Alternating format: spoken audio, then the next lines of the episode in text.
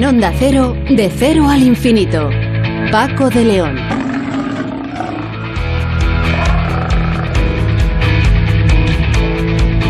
Señoras y señores, muy buenas madrugadas y bienvenidos a esta cita semanal que mantenemos aquí en Onda Cero, de cero al infinito, un programa diferente para gente curiosa como usted, en el que vamos a empezar hablando con Francisca Puertas, que es vicepresidenta ejecutiva de la Comisión Mujeres y Ciencia del CSIC. Con ella vamos a hablar del informe anual de Mujeres Investigadoras 2021 elaborado por la propia Comisión, para preguntarnos si realmente hay o no hay igualdad de género en la investigación.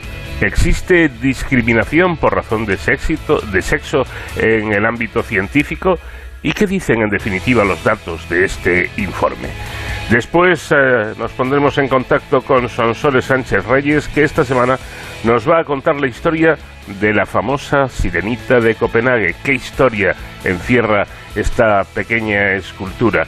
También vamos a hablar con Lucía Halti, que es profesora de Psicología de la Facultad de Ciencias Humanas y Sociales de la Universidad Pontificia de Comillas y artífice de lo que a mi juicio es un gran invento. Se trata de una aplicación, una app llamada Esperantia, que resulta eh, esto, una interesante herramienta mediante la cual podemos saber si la situación pandémica ha dejado algún tipo de problema psicológico en nosotros, valorarlo y conocer así si necesitamos ayuda profesional. Todo ello a través de nuestro teléfono móvil o del ordenador. Tendremos ocasión de entrevistar a Jesús Pérez Losada, que es investigador del CSIC en el Centro de Investigación del Cáncer y uno de los autores del estudio por el cual han descubierto que un gen presente en las células que rodean los tumores que forman el denominado estroma tumoral resulta clave en la progresión del cáncer de mama. En Héroes sin capa, como siempre, nos ocuparemos junto a nuestro especialista en seguridad y emergencias, eh, David Ferrero, de estas cuestiones que tienen que ver con cuidarnos a nosotros mismos. Y atención porque hoy vamos a tener un invitado musical, yo creo que eh, realmente excepcional, porque formaron parte importante de la historia de nuestro país. Se hacían llamar Barrabás.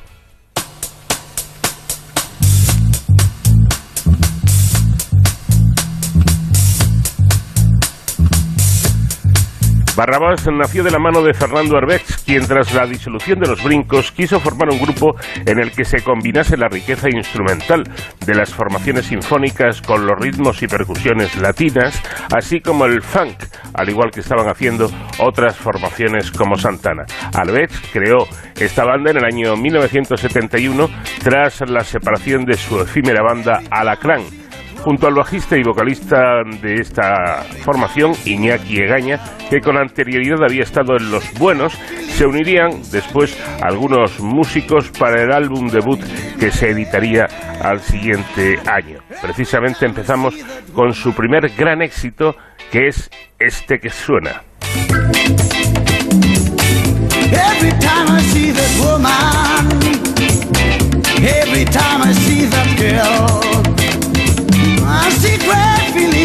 Inside me. I just want her for myself. Every time I see that woman.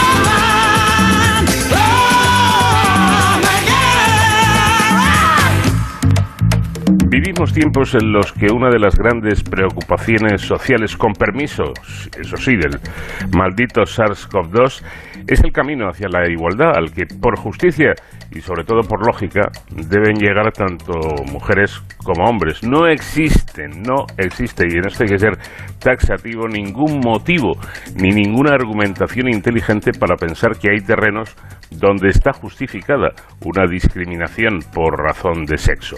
Esto en general, podríamos decir que en todo, pero menos aún o, más aún si hablamos del ámbito de la investigación y de la ciencia, donde se supone que hay inteligencia y por lo tanto, por lógica evidente, debe ser así. El, el ser hombre o mujer debería ser simplemente anecdótico, ya que investiga, realiza un estudio, llega a un descubrimiento, inventa algo, una persona preparada, con muchos años de estudio, de trabajo y de sacrificio, una persona con altísima preparación y capacidad para todo esto. Y por lo tanto, el sexo, como digo, es sencillamente intrascendente. Pero por eso Hoy vamos a hablar del informe anual de Mujeres Investigadoras 2021 elaborado por la Comisión Mujeres y Ciencia que pertenece al Consejo Superior de Investigaciones Científica y, eh, Científicas. Y lo vamos a hacer con Francisca Puertas, que es vicepresidenta ejecutiva de esta Comisión Mujeres y Ciencias.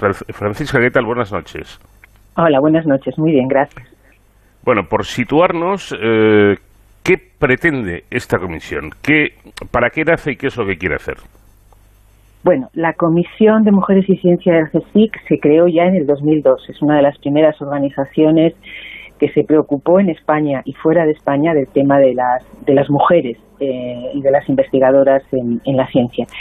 Tiene como misión, somos un órgano asesor, tiene como misión fundamentalmente ayudar, eh, colaborar y asesorar a la presidencia para conseguir la igualdad en la investigación, la igualdad de género de la investigación en el CSIC, un poco en la línea de lo que estabas de lo que tú estabas comentando.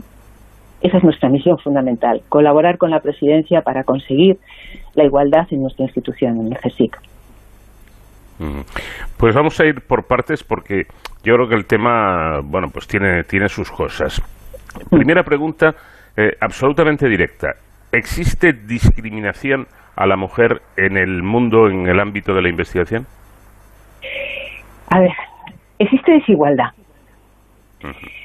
Eh, eso es lo que existe fundamentalmente. Es decir, eh, los números que nosotros presentamos en nuestro informe muestran que no hay una paridad, que no hay una igualdad de género. O sea, que no hay, que no hay paridad, que los números demuestran siempre los porcentajes de hombres en, en las escalas investigadoras son mayores que el de las mujeres las mujeres tienen más dificultad de acceder a las, a las plazas y sobre todo tienen una gran dificultad en promocionar en las escalas científicas de promoción en la carrera de, científica del CSIC.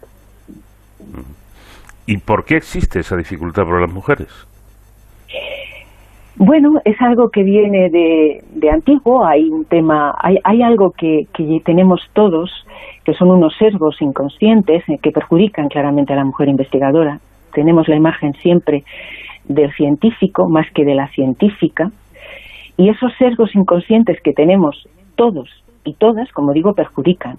No sé si conocéis, eh, hay unos estudios que se llama de John y Jennifer, se hizo un trabajo en el 2012 y ahora se ha hecho otro recientemente en el 2021, en donde el mismo currículum, exactamente el mismo, enviado a especialistas, hombres y mujeres, simplemente que un currículum se llama John, tiene el nombre de John y otro tiene el nombre de Jennifer, y preguntaban la calificación de ese mismo currículum, daban mayor valoración al que tenía el nombre de John. Es un tema también, fundamentalmente, como te digo, de estereotipos y un tema de sesgos inconscientes, que tenemos todos y todas.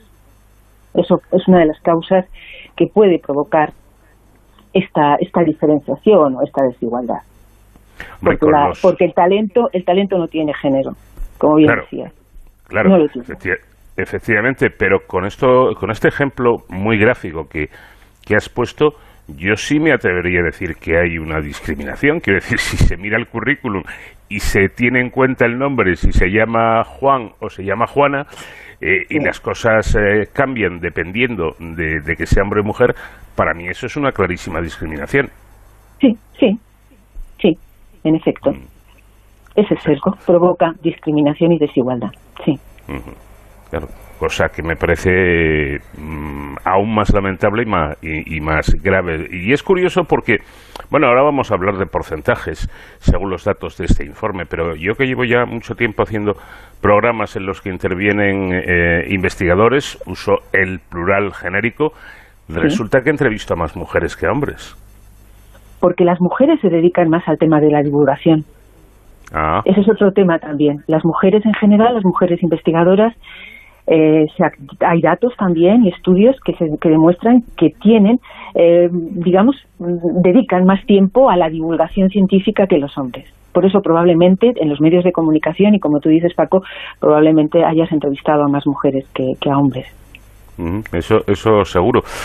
Bueno, vamos ahora con, con los datos eh, fríos, pero, pero exactos y concretos. Las científicas, según el informe siempre, lideran el 33,4% de los proyectos europeos del organismo, un porcentaje que se eleva hasta el 50% en el caso de determinados programas. ¿Qué, valoración eh, harías de estos datos, Francisca? Yo creo que es una valoración positiva muy, muy positiva. Es decir, el porcentaje de mujeres, eh, de investigadoras, de mujeres investigadoras de plantilla en la institución está alrededor del 36%.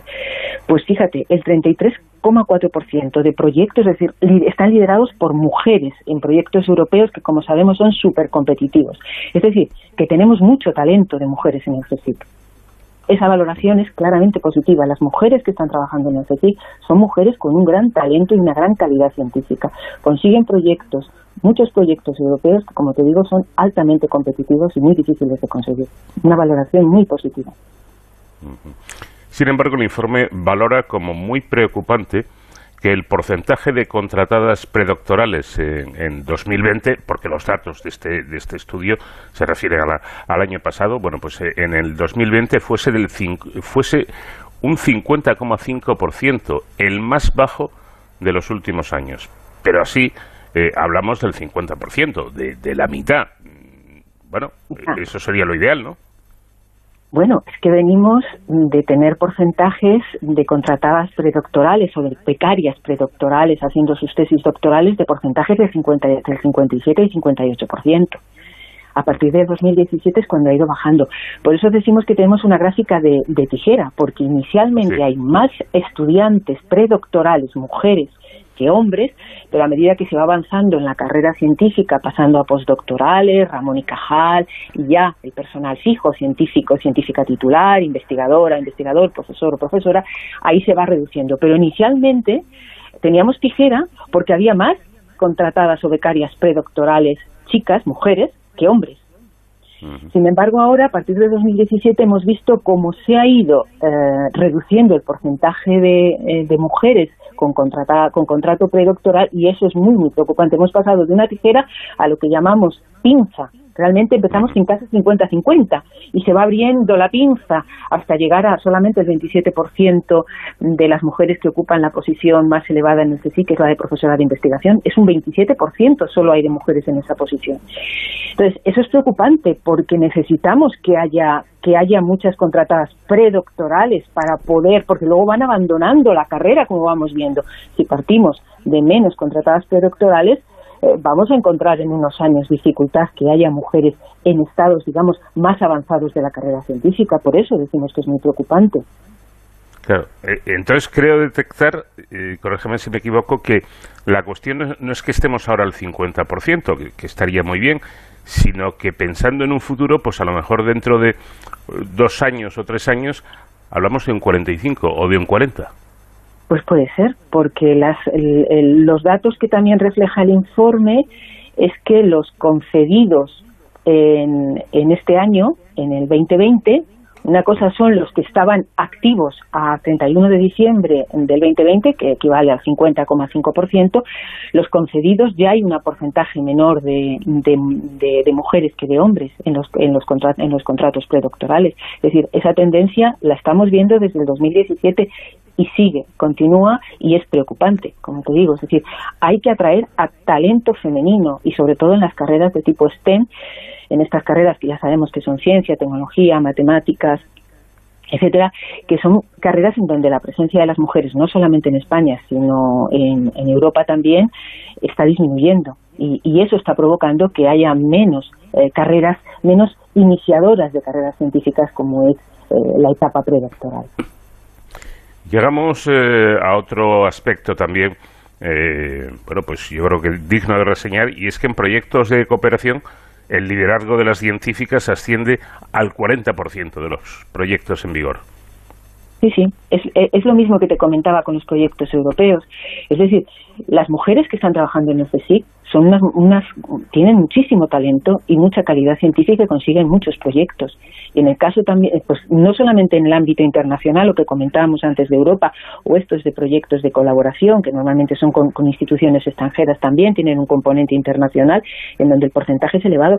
Incluso en el ámbito nacional, las investigadoras españolas de, del CSIC lideran el 36%, cuando el 36% es el porcentaje de investigadoras que hay en el que hay en la plantilla. Es decir, las que las investigadoras del CSIC son unas investigadoras que participan activamente en la investigación, liderando proyectos muy, muy importantes. Y lo hemos visto en la etapa del COVID.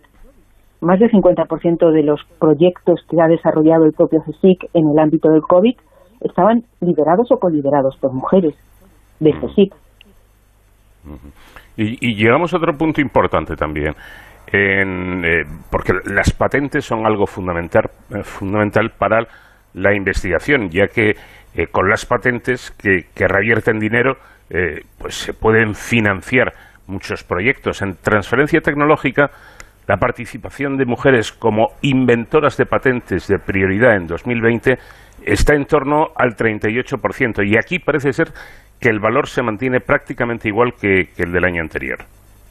En efecto, sí, sí, la transferencia de, tecnología a través de patentes sabemos que es fundamental, ¿no? o sea, es, es, lo que es lo que revierte gran parte de lo que investigamos queda revertido en la, en la sociedad a través de, estas patentes y la presencia de mujeres de la institución también está ahí clara, o sea que bueno, pues más o menos se mantiene constante, son números bastante cercanos a la paridad y como decíamos es que está el 36% son investigadoras de plantilla, es importante también, es decir, hay una participación activa de las investigadoras del CSIC en, en, patentes, o sea, eso, eso es, es obvio y sobre todo en carreras que en, áreas y su áreas eh, dentro del CSIC que trabajan en temas más más de más de tecnología, por ejemplo, eh, en esos ámbitos la participación de las eh, científicas investigadoras del CSIC es importante. Sí, sí, también es un es un dato positivo, positivo.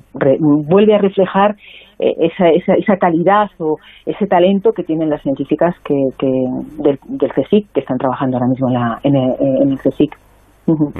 Y es importante. muy destacable también es la presencia de mujeres en el equipo directivo del CSIC, presidencia, vocalías, asesoras, vicepresidencias y secretaría general. No en vano, la propia presidenta del CSIC actualmente es, es eh, una mujer, Rosa Menéndez. Eh, bueno, estos datos se sitúan por encima del 66%. Aquí, Francisca, podríamos decir que, que ganáis por goleada las, las mujeres. Bueno, el hecho de que probablemente tengamos una, por primera vez eh, desde el 2017 una mujer presidenta del CSIC ha hecho, eh, probablemente se ha rodeado del, mejor equipo que, que, ya, que ya ha considerado.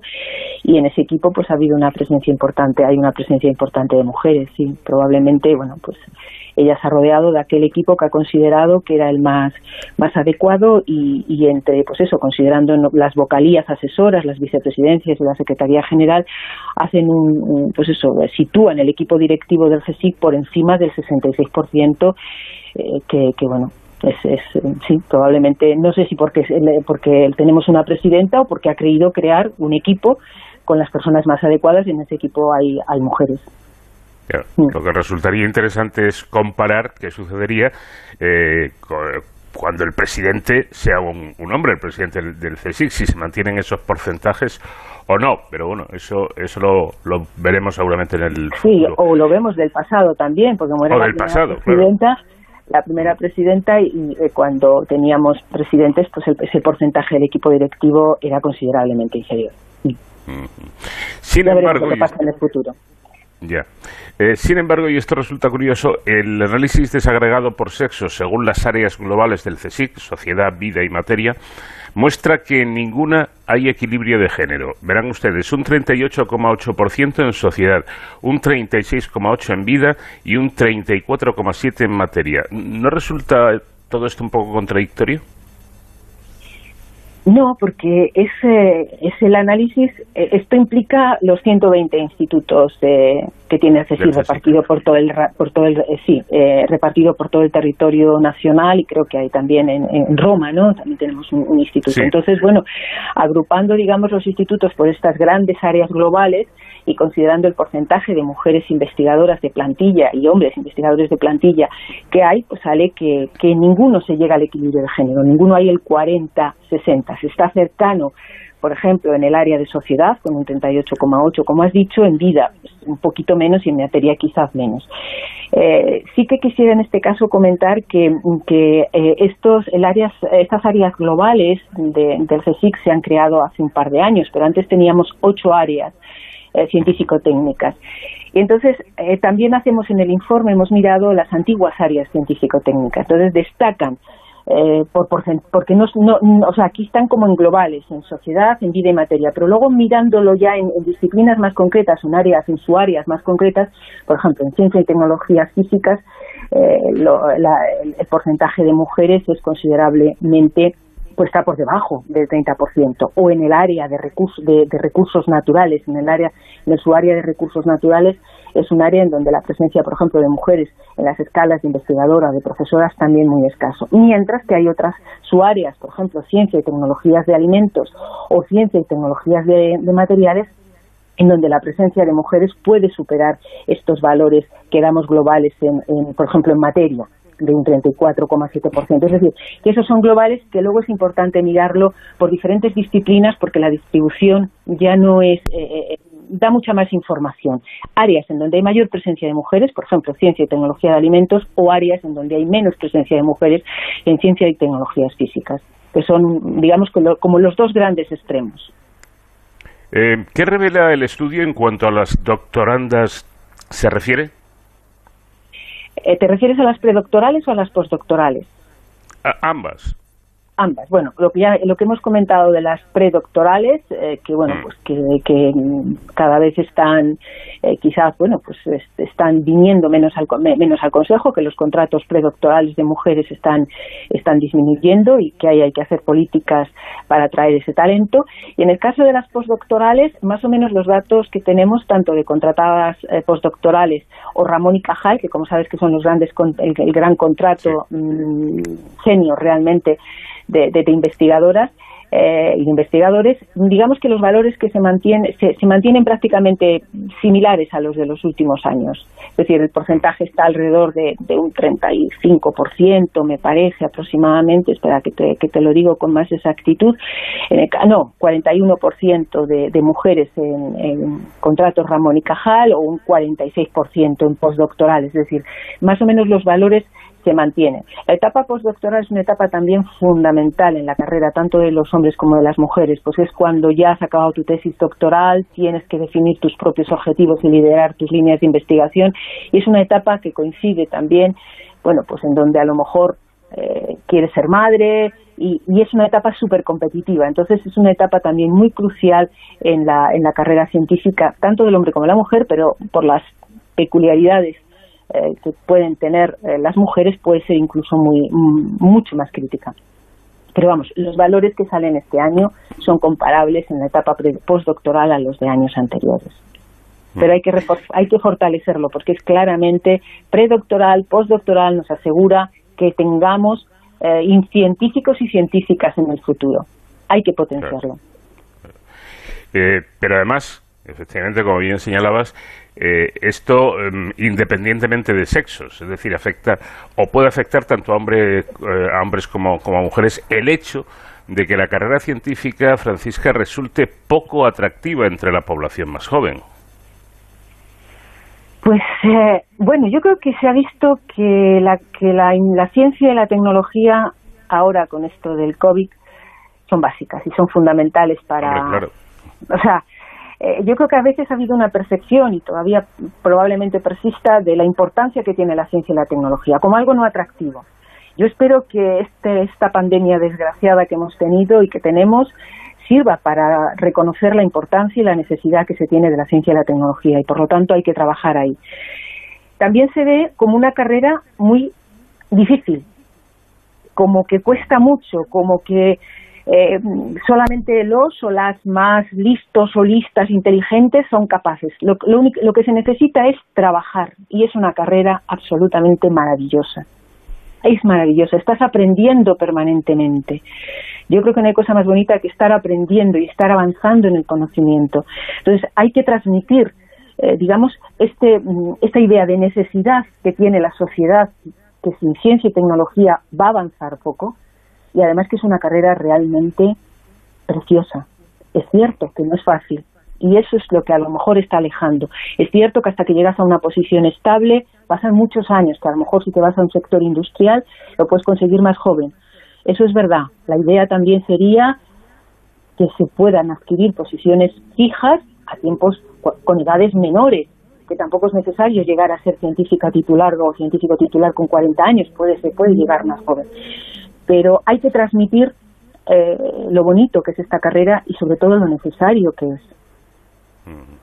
Eh, me alegro sobre un comentario que, que acabas de hacer porque da la sensación de que existe la idea generalizada que para ser investigador, para ser científico, eh, hay que tener un expediente espectacular de, sobresalientes y de matrículas de honor. Y yo personalmente, hablando con algunos de, tus colegas, me han dicho, mm, bueno, pues en mi caso no es así, yo he tenido un, expediente bastante normal. Quiero decir que a lo mejor el, el, estudiante eh, que en el bachillerato, en el COU, pues pues consigue un notable o, un bien incluso, resulta que luego llega a ser un investigador de, máximo nivel, ¿no?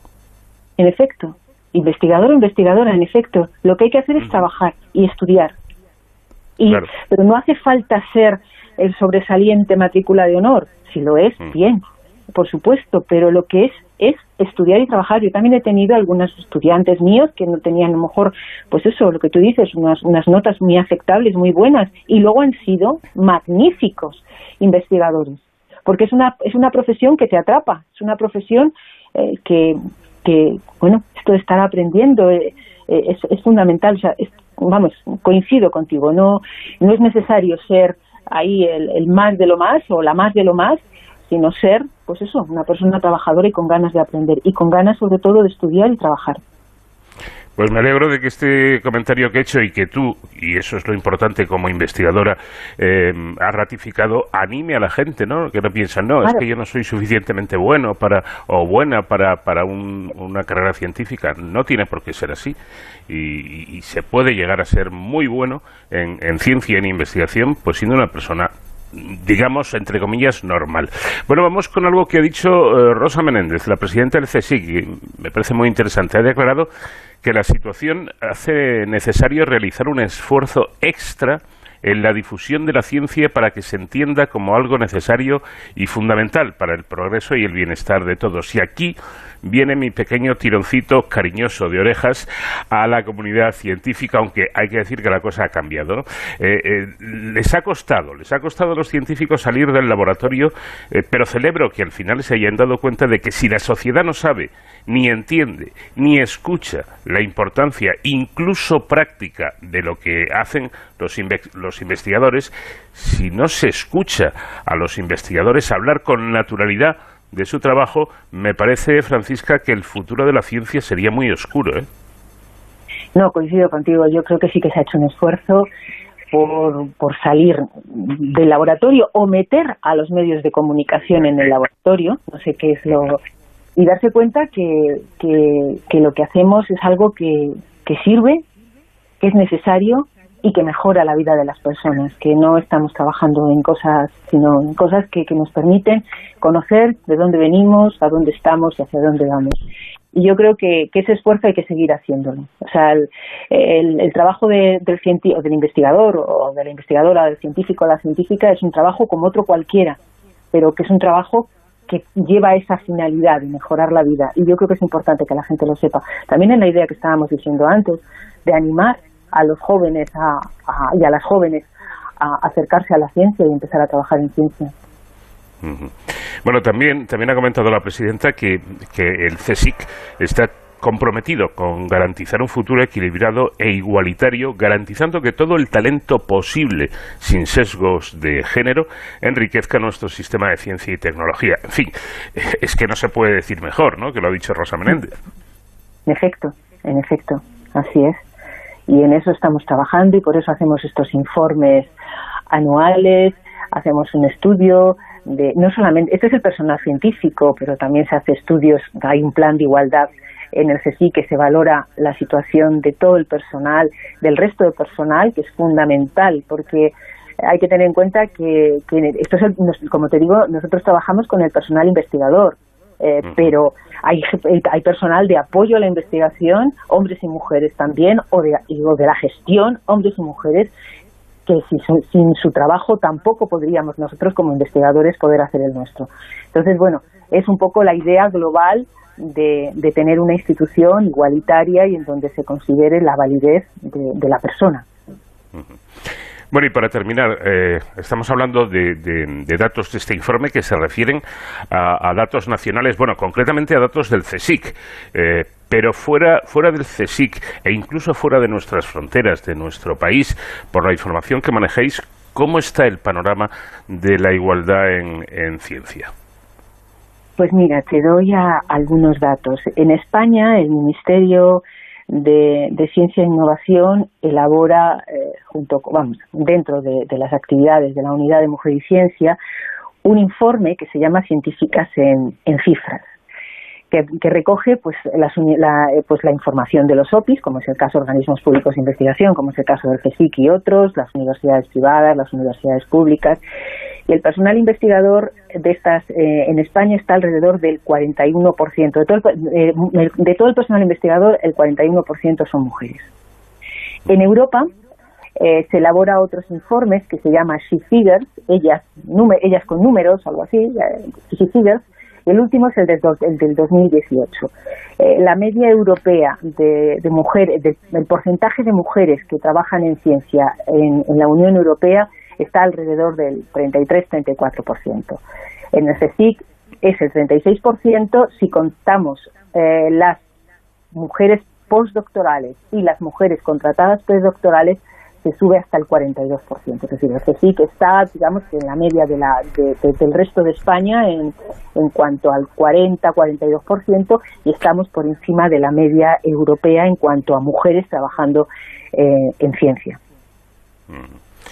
Bueno, pues son los datos de, este informe interesantes, eh, muy importantes, como importante es el trabajo que realizan desde la Comisión Mujeres y Ciencia del CSIC, porque en ciencia y en investigación lo importante no es el sexo, el sexo es muy importante en otras cosas, pero en ciencia lo importante es el talento. Y el talento está tanto en hombres como en mujeres, tanto en mujeres como en hombres. Y lo importante es que no se nos escape ni uno solo de esos talentos.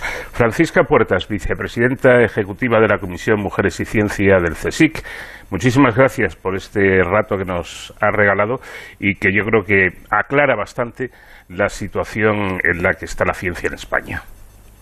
Pues muchísimas gracias a vosotros por haberme invitado. Encantada de haber estado aquí. Y nada, pues muy buenas noches y muchas gracias.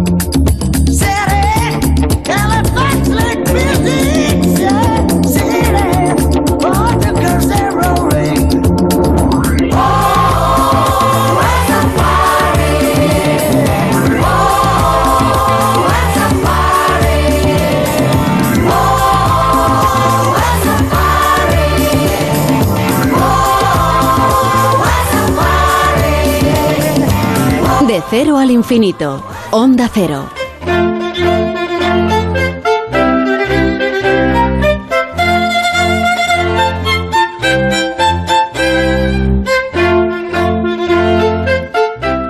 El acueducto de Segovia, la Giralda de Sevilla, las murallas de Ávila, las Cibeles de Madrid, la Catedral de Santiago, y así podríamos seguir un buen rato ya que todas las ciudades tienen algún símbolo que las define. Sonsoles Sánchez Reyes, ¿qué tal? Buenas noches. Buenas noches, Paco. Bueno, pero esto no solo ocurre en, en, España, sino en el mundo entero. Y nos vamos a centrar en una pequeña escultura que caracteriza a Copenhague y seguramente también a toda Dinamarca.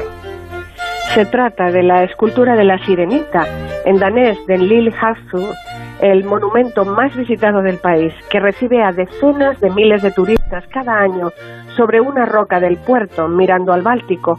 Está inspirada en el cuento escrito en 1837 por uno de los escritores daneses más célebres, Hans Christian Andersen.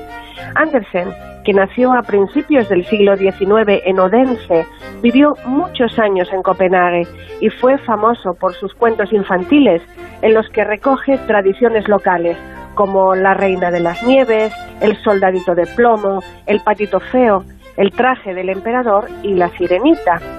En 1909, el acaudalado empresario Carl Jacobsen, hijo del fundador de la célebre cervecera Carlsberg, asistió en el Teatro Real danés a un ballet de La Sirenita, basado en la historia de Andersen, compuesto por el danés Fini Enríquez y con coreografía del también danés Hans Beck, director artístico del teatro. La bailarina principal del ballet real danés que interpretaba el papel de la sirenita se llamaba Ellen Price y era hija de un matrimonio de bailarines de la misma reputada compañía. Tenía 31 años y estaba en la cima de su carrera. Ya había protagonizado La Cenicienta y La Sílfide. Se conserva un corto de 1903 en donde interpreta a este último personaje. Pero el barel de la Sirenita estaba llamado a convertirse en el mayor éxito de su trayectoria. El Teatro Real Danés era además un lugar emblemático para los admiradores de Hans Christian Andersen, el escritor lo frecuentaba desde su primera juventud y se dice que allí se le despertaron sus inclinaciones artísticas. La sirenita cuenta la triste historia de una joven sirena que salva a un príncipe de ahogarse en el mar durante una tormenta. Se enamora de él y para reunirse con su amado quiere convertirse en humana, accediendo a sacrificar su voz para conseguir a cambio tener piernas. Pero solo cuenta con tres días para recibir un beso de amor que la convierta en mujer, o se transformará en espuma de mar. El príncipe se queda prendado de su aspecto, pero no la reconoce. Solo recuerda que le salvó una chica de voz mágica. Finalmente se casa con otra. Con el corazón roto, la sirenita se lanza desde un acantilado y se convierte en espuma de mar. Un final muy diferente al de la película de Disney. Carl Jacobsen, coleccionista de arte y filántropo, abandonó el teatro impresionado con la historia y prendado de la bailarina, y pensó en encargar una escultura para inmortalizar a la sirenita y donarla a su ciudad. Eligió al joven escultor Edward Eriksen para acometer el proyecto. Eriksen, el año anterior, 1908, había recibido el encargo de esculpir tres estatuas de mármol para las tumbas de los reyes Cristian IX y Luisa, en la Catedral de Roskilde. La bailarina Ellen Price no tuvo inconveniente en ofrecer su rostro para ser plasmado en la estatua, pero ante su negativa a posar desnuda para realizar el cuerpo, el artista recurrió a su mujer y modelo habitual, Elin Eriksen. Así pues, la sirenita de Copenhague tiene la cara de Ellen y el cuerpo de Elin. La escultura de la sirenita se inauguró el 23 de agosto de 1913 Carl Jacobsen la donó al Ayuntamiento de Copenhague y fue instalada sobre una roca de granito en el Parque Langelini junto al puerto de Copenhague, convirtiéndose desde el primer momento en el icono de la ciudad. Es una pequeña figura de bronce que, a pesar de medir un metro y 25 centímetros, pesa 175 kilos. El escultor, tras asistir a varias representaciones, concibió a su serenita en el momento de transformarse en humana sus nuevas piernas asoman bajo la cola de pez. Observa el mar con expresión lánguida y melancólica. Por amor, ha sacrificado su voz y renunciado a su mundo, y todo ha resultado ser para nada. Sin embargo, transcurrieron varios años desde su instalación para que esta obra de arte fuese declarada Monumento Nacional de Dinamarca y que de esta manera se protegiese. Desde que fuera inaugurada, la Sirenita de Copenhague ha sido decapitada dos veces. Le han amputado un brazo y la han pintado de diferentes colores y ha sido incluso arrojada al mar cuando un pequeño artefacto la arrancó de la roca. La cabeza actual de la sirenita es una réplica de la original que nunca fue recuperada tras ser robada por primera vez. Afortunadamente se conservan los moldes originales y se ha podido restaurar en cada ocasión, pudiendo cumplir un centenario de vida hace pocos años. Debido a los múltiples actos de sabotaje que ha sufrido desde la década de los 50, el gobierno danés anunció en 2007 que iba a alejar un poco más de la costa la estatua de bronce para evitar que los turistas se suban a la roca para hacerse fotos junto a la efigie.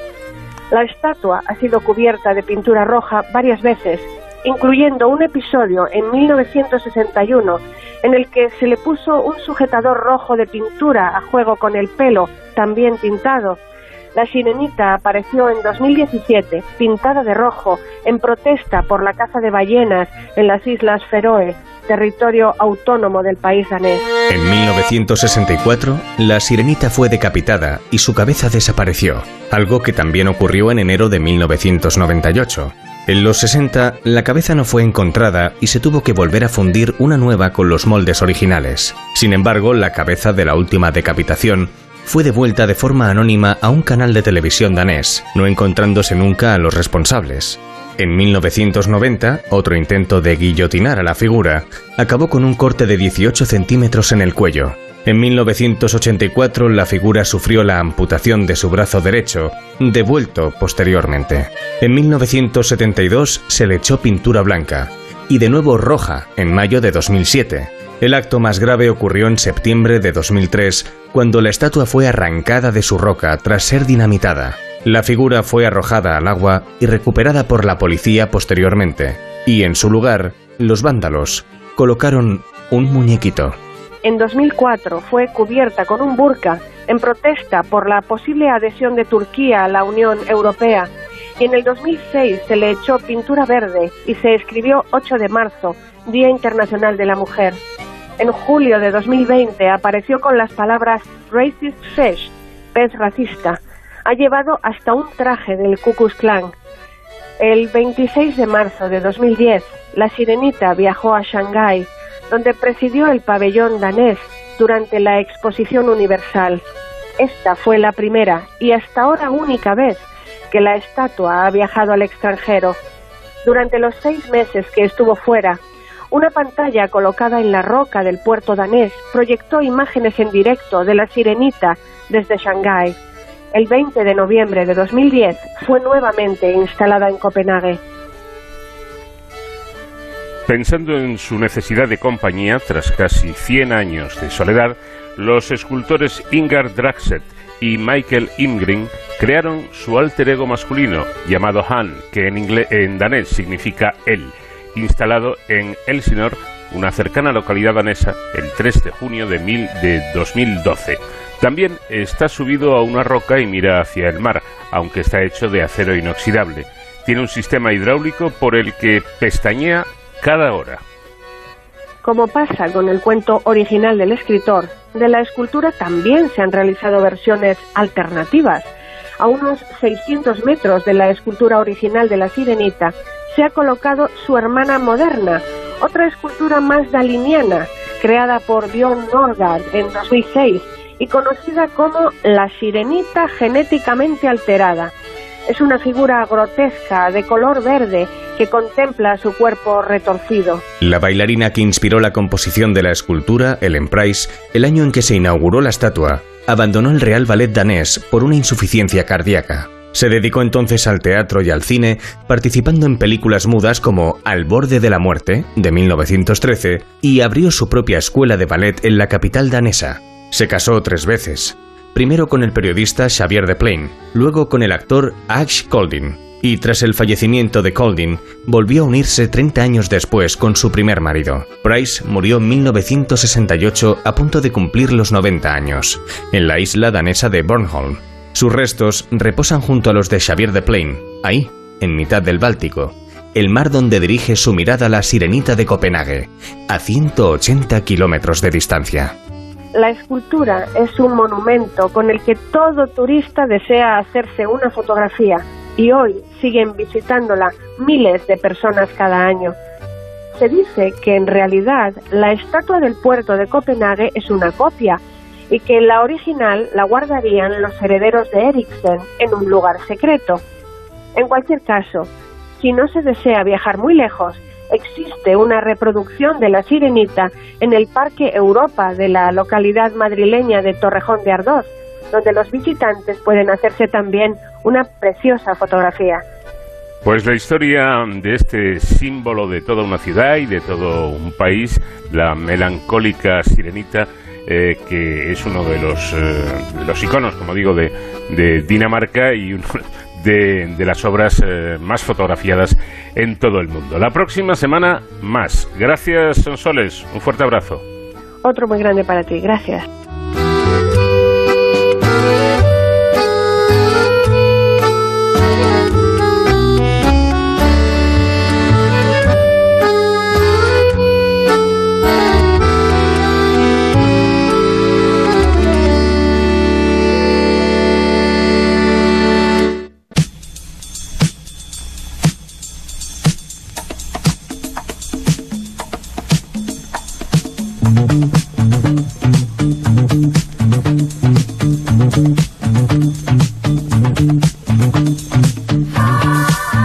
Estamos ya a punto de llegar a las 5 de la madrugada, serán las 4 en Canarias y lo hacemos con nuestro grupo invitado esta semana, Barrabás, esa extraordinaria banda creada por Fernando Arbex allá a comienzos de los años 70.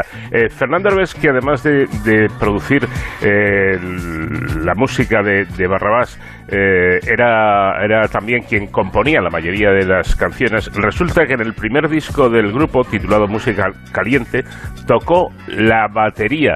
Nunca tocó la batería en directo con el grupo Barrabás y creo que no volvió a tocar la batería en ninguna otra grabación, pero en el primer en el primer disco sí lo hizo en canciones que formaron la leyenda de sus grandes éxitos como Woman o Well Safari. Vamos con este hijack en busca de las noticias en la sintonía de Onda Cero de Cero al infinito.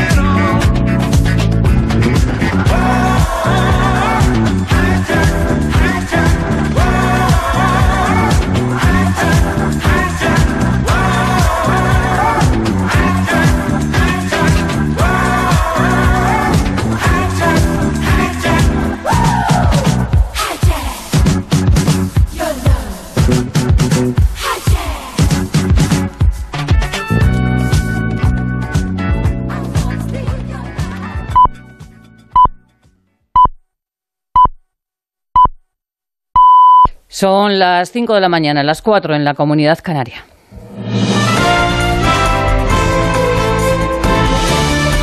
Noticias en Onda Cero.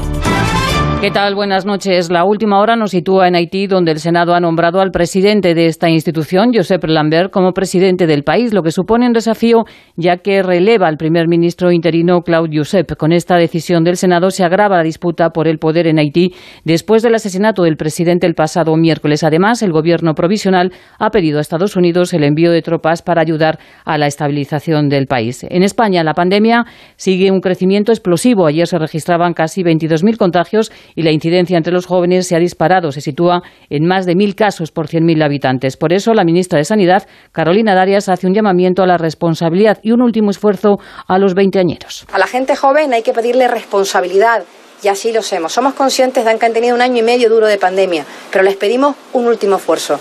Vencer al virus depende de todos nosotros. Vayamos a por él, porque el virus está esperando a quien no está protegido y nuestra, nuestro deber, nuestra obligación es proteger a toda la ciudadanía. Los contagios suben en todo el país, salvo en Melilla. Ocho regiones están en riesgo extremo y en este escenario las comunidades autónomas adoptan nuevas medidas restrictivas, adelantan el cierre del ocio nocturno. En Valencia, además, se plantean poder declarar el toque de queda en los municipios con mayor contagio. Eduardo Ureña. En la comunidad valenciana desde hoy se cierra el ocio nocturno. Se adelanta media hora el cierre de la hostelería. Bares, cafeterías y restaurantes deberán dejar de servir a las 12 y cerrar a las 12 y media. En cuanto al aforo, se limitan a 10 los comensales en el exterior y a 6 en el interior. En espacios abiertos se reduce el aforo de 4.000 a 3.000 espectadores, encerrados de 3.000 a 2.000. Además, se prohíbe la venta de alcohol a partir de las 8 de la tarde. El Tribunal Supremo ha sentenciado que los trabajadores autónomos pueden deducirse las comidas de trabajo con sus clientes al margen de que en estas comidas acuerden o no algún contrato. El alto tribunal ha sentenciado en contra, por tanto, del criterio del Ministerio de Hacienda. De los tribunales también es noticia que la Audiencia Nacional, el juez García Castellón, imputa a Iberdrola Renovables en el caso Villarejo por un delito de cohecho por encargar al comisario para espiar a otras empresas. Y este fin de semana nos llega una ola de calor con las temperaturas por encima de los 40 grados en Andalucía, Murcia y también en el centro del país. Las altas temperaturas suponen un riesgo para los incendios. Carmen Terreros. Entre este viernes y el próximo martes, la ola se concentrará en las zonas centro y sur del país, donde pueden alcanzarse los registros más altos en lo que llevamos de verano. Se espera que las temperaturas superen los 40 grados en Castilla-La Mancha y Andalucía, aunque en el sur pueden llegar a alcanzar a los 50 grados el domingo. Debido a las altas temperaturas, Cruz Roja ha advertido en un comunicado sobre el impacto negativo en la salud que puede provocar a las personas mayores y la población infantil, como calambres, deshidratación, insolaciones o golpes de calor. La llegada de la ola también ha provocado que se dispare el riesgo de incendio en muchas comunidades. Todas las provincias andaluzas, por ejemplo, tienen activado el riesgo extremo o muy alto de incendio. En la Copa América, Colombia se ha impuesto a Perú por tres goles a dos y se consagra en el tercer puesto de la competición. Y este sábado Argentina y Brasil van a disputar la final en el estadio de Maracaná. Será una final con público, unos 7.000 espectadores. En tenis, Djokovic disputará la final de Wimbledon ante Berretini tras derrotar a Sapavalov. Y este sábado el entrenador del Barça se ha pronunciado, se ha pronunciado sobre la presencia de, de Pedri en los Juegos de Tokio. Dice Kuman que después de la Eurocopa, Pedri debería descansar. Yo creo que para un jugador, si es mayor o si es muy joven, yo creo que no es bueno hacer dos torneos grandes durante un verano. Y además, en, en caso de Pedri, con 18 años, yo creo que hay que, hay que proteger más. Más noticias en Onda Cero cuando sean las 6 de la mañana, las 5 en la Comunidad Canaria y toda la información la vamos actualizando en nuestra página web ondacero.es. Los fines de semana nos juntamos en familia en Como el perro y el gato, porque una mascota es uno más de la familia. ¿Qué edad tienes, Hugo? Eh, 13 años. Escúchame, ¿tenéis mascotas? Un periquito y dos tortugas. Nuestro gato, que se llama Puscas, nos ha ayudado mucho, pero mucho, somos muy mayores.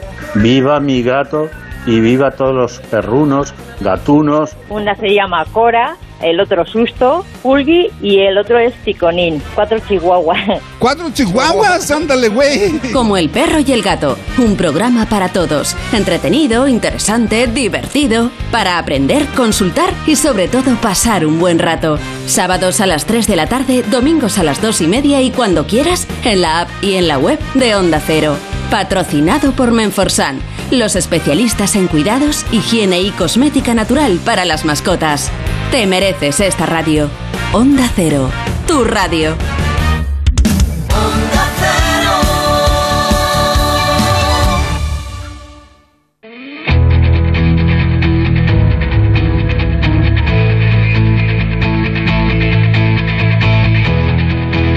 En Onda Cero, de cero al infinito. Paco de León.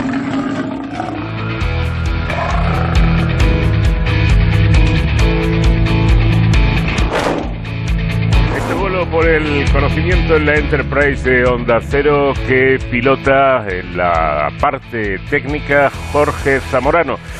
Vamos a empezar ya esta segunda hora hablando con Lucía Jalti, que es profesora de psicología de la Facultad de Ciencias Humanas y Sociales de la Universidad Pontificia de Comillas y artífice de Esperantia App, un- una interesante aplicación mediante la cual podemos saber si la situación pandémica ha dejado algún tipo de problema psicológico en nosotros, valorarlo y conocer si necesitamos de ayuda profesional, porque a veces podemos eh, notar algo extraño, pero no saber lo que es, ni saber si el asunto es eh, lo suficientemente importante como para acudir a profesionales. Bueno, pues a través de eh, esta aplicación nos podemos informar y puede ser de gran ayuda. Después hablaremos con Jesús Pérez Losada que es investigador del CSIC en el Centro de Investigación del Cáncer y uno de los autores del estudio por el cual han descubierto que un gen presente en las células que rodean los tumores, que forman el denominado estroma tumoral, resulta clave en la progresión del cáncer de mama.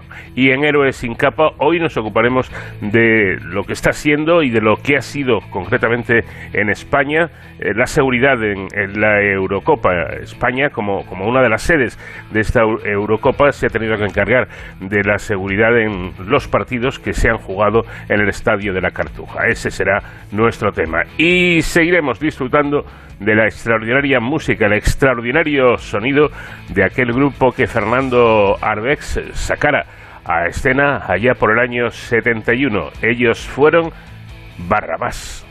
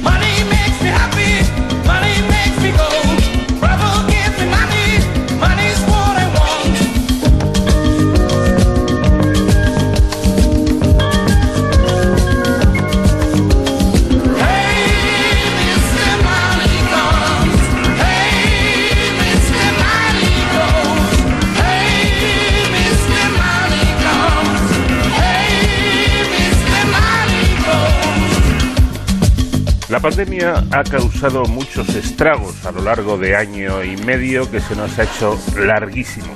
Ahora que la COVID parece estar remitiendo, bueno, toquemos madera, pero sí, las cosas están mucho mejor y que las medidas eh, comienzan a relajarse, las consecuencias psicológicas en la población salen o van saliendo a la luz. Por eso, un grupo de profesores de la Universidad Pontificia de Comillas ha desarrollado a partir de un proyecto de investigación una app gratuita que ofrece orientación psicológica personalizada y ajustada al perfil psicológico del usuario de forma inmediata, gratuita y segura. Lucía Halti es profesora de psicología de la Facultad de Ciencias Humanas y Sociales de la Universidad Pontificia de Comillas y artífice de este invento, de esta aplicación que se llama Esperantian App. Eh, y asegura, eh, Lucía, que la idea es, eh, bueno, la idea surgió hace un año como vía para ayudar a la gente en el confinamiento. Lucía, ¿qué tal? Muy buenas noches. Hola, buenas noches. Eh, confinamiento que se nos hizo a todos muy largo y yo creo que, que durísimo. Tantas secuelas está dejando la situación que hemos vivido, incluso la que seguimos viviendo con la pandemia, como para necesitar de este tipo de ayudas? Sí, justo. Nosotros, eh, estas secuelas además van a ser a largo plazo, no, no son secuelas que se vayan a ir en, un breve espacio de tiempo, sino que van a durar eh, bastante tiempo. Esto por investigaciones también que se saben de, otros, de otras pandemias y de otros confinamientos que se han producido en otras zonas del mundo, las, las consecuencias suelen ser muy a largo plazo. Bueno, eh, además tengo entendido que eh, eh, está mm, destinada a un público amplio y que pretende dos cosas. Ayudar, por una parte, al usuario y con la información que se obtenga del usuario, ayudar a la investigación, ¿no? Justo. Este, como mencionabas al principio, este proyecto surge con el primer estado de alarma porque ya veíamos y anticipábamos que las consecuencias psicológicas iban a ser muy graves y lo que hicimos fue veíamos que organismos oficiales como la Organización Mundial de la Salud, el propio Ministerio en, en, España o los colegios oficiales de psicólogos estaban ofreciendo orientaciones a la población para que pudiesen sobrellevar mejor esa situación tan dura de confinamiento. Y lo que nosotros veíamos es que eh, esas orientaciones había que ajustarlas al perfil de cada uno, es decir, no todo vale para todos. Los, los, sujetos y las personas somos muy diferentes entre sí, entonces lo que nosotros hicimos fue personalizar esa ayuda. A través de esta aplicación lo que ofrecemos son, como bien has dicho, orientaciones psicológicas que están personalizadas. Lo que hace la aplicación es que hay una parte importante que es conócete a ti mismo, es una, un criterio importante que nosotros hemos visto también, que es que las personas puedan saber si lo que les pasa, ese, ese malestar que están experimentando es grave o no, es algo súper importante saber, por eso queremos acercar la psicología a las personas y a través de esas preguntas que van respondiendo, el, lo que hace la aplicación es que te ofrece orientaciones psicológicas que están ajustadas a ti, a tu, a tu perfil. Y, y como mencionabas, es una aplicación que va dirigida a abarcar el mayor número de personas posibles. Nosotros eh, trabajamos con padres que tengan hijos entre 0 y 16 años para que ayudar a los padres a saber si el comportamiento de su hijo eh, pues está dentro de esos límites normales o no, es decir, a mi hijo le pasa algo grave y, que pueda acudir a esta aplicación y que le permita saber si se tiene que poner en contacto con un profesional de la salud mental. Luego, a partir de los 16 años se puede registrar una persona eh, adulta y, y luego haciendo también especial con especial cuidado a dos colectivos que han sufrido mucho en la pandemia, que son pues el sector sanitario, como sabemos, y, y, personas que están en duelos. En los primeros momentos del estado de alarma que no pudimos despedirnos de nuestros seres queridos como, como en un momento prepandemia, pues que eso genera una afectación psicológica también importante. Entonces, más o menos abarcamos a, a prácticamente toda la, toda la población que pueda acceder a, a esta aplicación. Claro, yo estoy pensando, quizás sea lo más fácil de pensar eh, para los que no somos profesionales, ¿no? volviendo a eso que comentaba de, de, de, los momentos más duros de la pandemia, donde moría muchísima gente, miles de personas, y además eh, la familia no podía acompañarles para darles el último adiós, no, no podían ir a, a, a su entierro. ¿no? Eh, yo me imagino que aunque el duelo haya pasado, y aunque la situación poco a, poco a poco se haya ido normalizando, en algún lugar debe quedar ese dolor y esa impotencia de no poder despedir a, a tu padre, a tu madre o, a un amigo o a tus hijos, ¿no? Sí, sí, sí, y es ese, es ese dolor el que con el que in, intentamos sobrevivir en ese momento. Al, al final el ser humano tiene una capacidad muy grande de adaptación, entonces en ese momento de pandemia tan crítico y tan tan tan profundo que vivimos en ese momento, lo que, lo que nos sale como ser humano es un, pre, un proceso de adaptación, es como sigues viviendo, pero luego todo, esa, todo ese estado emocional que no se ha podido trabajar y, y no ha podido salir en condiciones normales, eh, tiene que poder salir en algún momento. Entonces, a través de esta aplicación intentamos que la gente pueda ir colocando esas situaciones emocionales tan duras y tan trágicas que vivieron en su momento para que para que puedan reconducir y incluso hay veces que se puede producir lo que llamamos un crecimiento postraumático, ¿no? o sea que la gente pueda llegar a crecer con una situación de, de, tanta dificultad. Pero para eso requiere un, un, trabajo psicológico, o sea, no por el mero paso del tiempo esto se va a pasar. ¿no? Hay que hay que darle espacio a eso que, que vivimos eh, para que para que salga y, y, a través de la aplicación es lo que intentamos que, la gente pueda eh, pueda saber si, si ese malestar que están sintiendo pues les está afectando negativamente en su en su día a día y por eso también la aplicación hemos cuidado mucho esa parte, de, o sea, funcionamos también como un canal de derivación de ayuda con todos los organismos que hemos como firmado convenio, ¿no? como por ejemplo el, el teléfono de la esperanza, con Cruz Roja Te Escucha, con los colegios oficiales de psicólogos, con la Fundación Acrescere o con Finso y, queremos ir aumentando eso cada vez más para poder facilitar que las personas que la aplicación les dice sería aconsejable que te pusieses en contacto con, con un profesional, pues poder, eh, poder canalizarlos a través de ahí. Claro, y esto, independientemente del tiempo pasado, me refiero, eh, quizá una persona que sufrió una pérdida de, de un familiar, de alguien muy cercano, resulta que dentro de un año o de dos, a lo mejor necesita un poco de, de ayuda profesional. Sí, puede pasar perfectamente. Es un poco lo que lo que comentaba, ¿no? El, el, al final nosotros nu- nuestra capacidad como ser humano es la adaptación y entonces como que te metes en una en, en una senda en la que tiras, tiras, tiras, tiras, pero claro, psicológicamente eh, hay un límite, nuestro cerebro y nuestra capacidad no es ilimitada, entonces necesitamos eh, a veces el poder eh, recurrir a la ayuda. Y como sabemos que la salud mental está estigmatizada, porque es verdad que, que siempre no ha tenido esa etiqueta peyorativa de la estigmatización, lo que hemos hecho ha sido poder ofrecer esto a través de la tecnología para poder acceder a mucha más gente y que las personas puedan eh, en su casa consigo mismas valorar si lo que tienen es una afectación más importante o no, si eso requeriría ponerse en contacto con un profesional de la salud, es decir, que se puedan autoconocer sin necesidad de tener que dar ese paso que a veces cuesta mucho de levantar el teléfono y llamar a un psicólogo. Claro, efectivamente, como, como comentaba nuestra invitada, el, el- el ser humano tiene o tenemos una gran capacidad de, de- de adaptación, incluso de aguante, ¿no? Pero eso puede eh, eso puede crear un, un- un desgaste, eh, una carga excesiva que a lo mejor se manifiesta en su forma más preocupante, pues no pasado el- el, eh, teóricamente el duelo en unos meses, sino que incluso en, en años puede Sí. que se presente una situación más crítica y ahí es donde la persona debe ponerse en manos, pues esto, de unos profesionales que le puedan ayudar psicológicamente.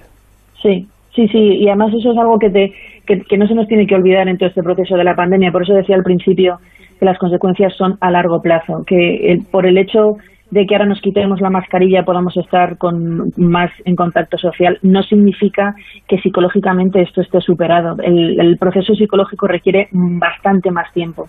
Y efectivamente lo que suele ocurrir es que a veces aparece pues eso, una persona que a los dos, tres años se siente mal y no sabe por qué. No sabe por qué, no le encuentra explicación porque la pandemia ya ha pasado, ya ha pasado, yo ya tengo una vida normal, pero justo lo que comentaba es que el, eso necesita eh, reposar y, es cuando, precisamente en esas situaciones es cuando sale el malestar. Ahora estoy bien, ¿no? Cuando ya todo parece y de repente me empiezo a encontrar mal psicológicamente. Eso es súper común, ¿sabes? Ese es casi es el proceso psicológico que se suele que se suele seguir. Y a mí eh, lo que me parece importante, porque es muy práctico, es que gracias a, a esta aplicación sepamos si necesitamos ayuda o no. Quiero decir, alguien se siente mal, pero yo no soy psicólogo. Y si yo me Sí. siento mal, pues no sé si eso pues es algo, digamos, normal o si realmente Justo. ese malestar requiere de- que, que- que me dirija hacia un experto. Sí. Para nosotros era una cosa fundamental, porque dado que nos dirigíamos a la mayor parte de la población y, y dado que lo que queremos es acercar la psicología a la gente, las personas, una de las grandes dudas que tienes es, esto que me pasa, este pequeño malestar, estas vueltas que le doy a la cabeza, eh, esta dificultad que tengo ahora de relacionarme con los demás, ¿esto es normal o no? Esa es, esa es la principal pregunta, ¿no? O sea, que, que yo me encuentre así es normal o no? ¿Requiere que vaya un psicólogo o no? Y eso es una de las cosas fundamentales que contesta la aplicación. Es si estás con un cierto malestar y con las orientaciones que te damos, porque al final esto es como si fueses a una primera consulta con el psicólogo, ¿no? Vas a una primera consulta en la que valoras si lo que te pasa requiere que entres en un proceso terapéutico o no. Eh, pues lo que hacemos con la aplicación es eso, intentar que, que la persona se autoconozca y con las, con las orientaciones que le damos, si está en esa situación de, de ligero malestar, mejora, ya se va a encontrar mejor, primero va a normalizar su situación, es como una cosa súper importante también es saber que lo que me pasa no es grave, ¿no? Eso tranquiliza mucho, o sea, el, el- este pequeño malestar que tengo o esto que le pasa a mi hijo, em, pues no es grave, no con estas orientaciones se encontrará mejor em, o, o si requiere que te pongas en contacto con un profesional. Claro. Eh, es importante, desde luego, porque creo, creo que lo, lo acaba de, explicar nuestra invitada, ¿no? La, aplicación de la que estamos hablando eh, es eso, como una primera consulta eh, de, de un psicólogo. Me imagino que lo que hace la aplicación es ir formulando preguntas al usuario, ¿no?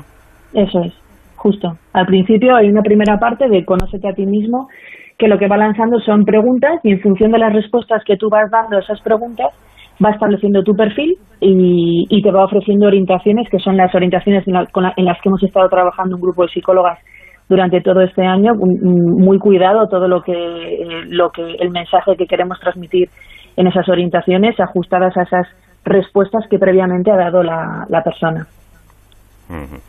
Eh, vamos a ver, la aplicación ya se puede descargar desde la Play Store de Android y en breve se podrá hacer lo mismo desde la App Store para dispositivos Apple. Asimismo, ya está disponible la web desde la que también se puede acceder a toda la, la información eh, necesaria. Mm, para ir al terreno práctico, una persona que nos esté escuchando y que diga, pues hombre, no estoy yo muy seguro de lo que tengo y quiera acceder, eh, ¿cómo lo debe hacer? ¿Cuál es la página web? La página web se llama www.esperantia con, con S, la primera no es con E, con esperantia.app. Y ahí aparece toda la información de cómo surge el proyecto, quiénes somos. Está, es- hay un, hay un vídeo en el que yo eh, aparezco también ex- explicando un poco lo que estoy comentando aquí. Y aparecen los, los enlaces a, a- a la, a la parte web de la aplicación. Es decir, puedes acceder por internet o si tienes un dispositivo Android ahora puedes acceder, descargártelas desde justo de la Play Store esperantia.app y en breves semanas estará disponible la parte de, de iOS de, Apple. Que- Queremos abarcar que por todos los medios posibles la gente pueda acceder y además están sincronizadas las tres plataformas, o sea que si tú accedes eh, por eh, internet en la página de esperantia.app o luego accedes por tu teléfono móvil con de Android o, o de iOS, es, las aplica- la aplicación está sincronizada en esas tres plataformas. Bueno, pues así de sencillo poder acceder y utilizar esta herramienta. Pero como comentamos al principio, esta aplicación, aparte de poder ayudar a las personas, eh, insisto en ello, es importante para que los investigadores dispongan de más datos, datos que van a ser muy necesarios. Sí, justo. Eh, Nosotros somos universidad y como universidad investigamos. Entonces, este proyecto, eh, una de las cosas importantes que tiene es eh, poder monitorizar cómo se va, cómo va la foto de la salud mental que se va produciendo en España con los datos que vayamos obteniendo y que nos permita también mejorar esas orientaciones. Es un poco el, el círculo virtuoso que queremos generar, que a raíz de que las personas van buscando esta ayuda, que nosotros podemos ofrecerles esta ayuda, el, el poder ir recogiendo datos de investigación, porque es importante también decir que la aplicación es totalmente anónima y que hemos pasado el comité de ética del Hospital eh, Clínico San Carlos, que también es importante para nosotros que, la gente sepa pues que sus datos son tratados de una forma pues ética y segura, eh, por eso queríamos eh, pasar por este por este comité de ética. Eh, entonces, que re- recoger simplemente datos que nos permitan mejorar esas orientaciones y, y mejorar el funcionamiento de la, de la aplicación. Bueno, atención porque de momento se estima que en España, a nive- eh, al igual que a nivel eh, global, un 10%, un 10% de ciudadanos está en riesgo de presentar problemas psicológicos debido al estrés, debido al miedo al contagio, a la inseguridad, a, que mm, volvamos al confinamiento. Un 10% no es desdeñable, ¿eh? No, no es poco. Y de hecho hay algunas, algunos datos que lo, lo cifran incluso en, en más porcentaje, eh, desde el primer estado de alarma a- hasta ahora. Y, y- es que es, es que es eso, o sea, la, la siguiente pandemia, o sea, la, la que viene después de la, la parte más de salud física es, es la parte psicológica y ahí ahí todos los organismos a nivel mundial, ¿eh? en Europa, en Estados Unidos, eh, se están poniendo medidas y es importante que, el- que, el- que desde los gobiernos se, se haga un, un enfoque importante en esto y que no se olvide, porque es un poco lo que comentabas hace, hace un momento, ¿no? O sea, el hecho de levantar las restricciones ahora llega a un momento importante de hacer caso a la salud mental y poder recoger a todas esas personas. Además, me ha llamado la atención otro dato. Ojo, los niños presentan más niveles de problemas de conducta, hiperactividad y problemas emocionales por mor de esta, de esta pandemia, a consecuencia de la pandemia, ¿no? Sí, sí, sí. La, una de las de las de las poblaciones que se está viendo afectada, aunque bueno vemos no que hay una afectación global, efectivamente es la población infanto-juvenil. Los, los los niños es verdad que tienen a veces unas capacidades de adaptación altas, pero con los primeros datos que nosotros estuvimos viendo en el primer estado de alarma, con un prototipo que generamos de la aplicación que llegamos a 2.000 personas, eh, ya veíamos que la población infanto-juvenil estaba teniendo un repunte importante de problemas emocionales que, que son luego los precursores de problemas en la adolescencia, de problemas de ansiedad, lo que estamos viendo también de mm, temas de alimentación, de los suicidios que aumentan, es decir, hay que cuidar también a esa población infantil que, que, que ha vivido la, la pandemia, que les ha afectado mucho psicológicamente. Alrededor de 2.000 personas, de 2.000 usuarios en la primera versión de la aplicación. ¿Han hecho al- algún tipo de estimación de cuántos usuarios pueden llegar a, a utilizar esta aplicación eh, en su nueva versión? Bueno, nosotros queremos llegar a un número muy, muy elevado. Somos muy ambiciosos porque eh, lo que queremos es que, que la gente pueda recibir ayuda. Esa es nuestra, nuestra principal misión con esta con el desarrollo de esta aplicación. Y, y la verdad es que no nos ponemos techo. Ojalá podamos acceder a muchísima más gente con, con 2.000 personas. Pudimos acceder a 2.000 personas con una, con una versión muy de andar por casa, la parte tecnológica no estaba tan desarrollada, es- es- fue, hicimos lo que pudimos cuando mm, llegó el estado de alarma, se apagó la luz y, todo el mundo a sus casas, ahí fue cuando pusimos, justo en marzo del año pasado, cuando pusimos en marcha el, el prototipo de este, de este proyecto y llegamos a 2.000 personas muy rápido, en apenas 15, 20 días eh, la gente reclamaba este tipo de, de ayuda y les preguntamos justo después, ¿no? Al cabo de tres o cuatro meses les volvimos a preguntar con los que, que si les, les si esto les había ayudado y nos dijeron en un 85% nos dijeron que sí, que les había ayudado mucho y que si fuese una aplicación la utilizarían. Entonces ahí fue cuando la universidad apostó y nos lanzamos a, a desarrollar la aplicación de Esperantia ya un poco un poco mejor tecnológicamente y con más alcance. Bueno, y para terminar, son, son varias y diferentes las entidades que apoyan e- este proyecto. Por tanto, mm, muy mal no deben haber hecho ustedes su trabajo, ¿no? Parece que ha tenido una muy buena acogida por, por parte de los profesionales y, y de la sociedad en general. Sí, la verdad es que ha sido una, una buena combinación de factores entre el- el- la idea que surgió desde la universidad y luego el, el- el acogimiento que ha tenido por parte de los profesionales que literalmente en conversaciones de 20 minutos nos contestan sí, nos sumamos y, y queremos aportar como por ejemplo eso, ¿no? El servicio de Cruz Roja, que no es una entidad cualquiera, el teléfono de la Esperanza, que son dos entidades que atienden gratuitamente, el Colegio Oficial de Psicólogos de Madrid, estamos en conversaciones con otros colegios de, de España, diferentes asociaciones como Crescere o Ginso, que, que, han, que trabajan con, menores y con adolescentes y nuestra idea es mm, a través de esta difusión también contactar con, con entidades que se puedan sumar para, para poder recibir a estas personas que, que necesiten una ayuda más especializada.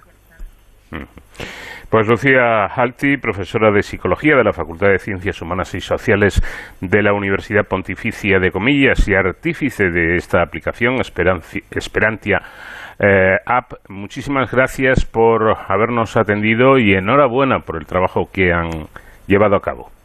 Muchísimas gracias a ustedes por dar difusión y conocer el proyecto.